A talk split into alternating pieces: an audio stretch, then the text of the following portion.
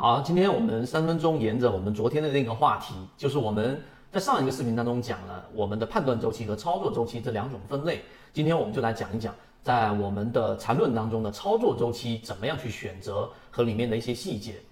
首先，第一个，操作周期和判断周期是不一样的，因为操作周期的话，它一般情况之下只是会有一个。呃，比较少的选项，它不会到我们上一节课所提到的，呃，到我们的三分钟、五分钟或者更小的级别。那在讲我们的操作周期之前，我们首先先得对于定义要有非常清楚的认识。这个在我们一直在讲的，所有的艺术啊，它的前提必须是在技术上足够的成熟啊。你技术上都不成熟的时候，去谈所谓的交易艺术就没有任何的意义。所以，我们先从操作过程当中，我们要把一些基础的定义，很多我们的船员都有在我们的这个圈子当中说安排了时间，专门去整理和系统化自己一些定义也好，操作也好。什么是我们所说的这一个呃第一类型买点，第二类型买点？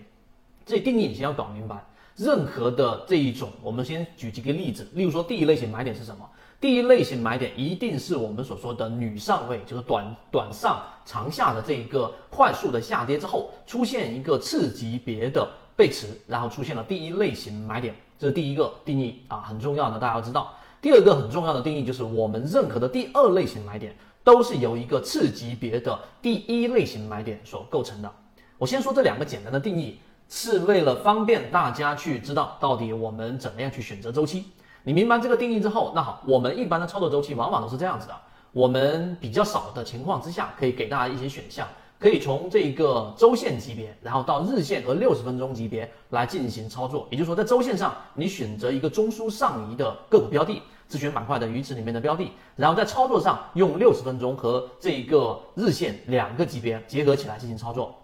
这是一种。啊，选项。另外一种选项呢，就是我们选择直接用我们所说的这一个日线级别来进行选股。举个例子啊，如果你认真去看我们的这些缠论的第六节、第七节的时候，你会发现我们提到的标的很多都已经达到了我们的预期。那么这种标的呢，我们的选项实际上就是在日线级别上再去寻找到一个就是中枢上的背驰，一个就是趋势上的背驰。这一点要明白。那这里面又衍生出另外一个定义，那这个定义就是我们任何的这一种走势都只用两种构成，就是我们所说的趋势和盘整这两种形式构成。所以当你明白这一种构成结构之后，那么最后我们回归到操作，就是我一般选股，我会选择在日线级别上、中枢上，在每一个中枢下移过程当中形成的一个背驰，就量能在不断的衰减，这是日线级别。然后呢，当日线级别上出现了刚才我们所说的。有可能出现第一类型买点的快速下跌的时候，往往我们就会在六十分钟和三十分钟级别。炒股要理性，吃鱼身中间部分，不要鱼头鱼尾都想吃。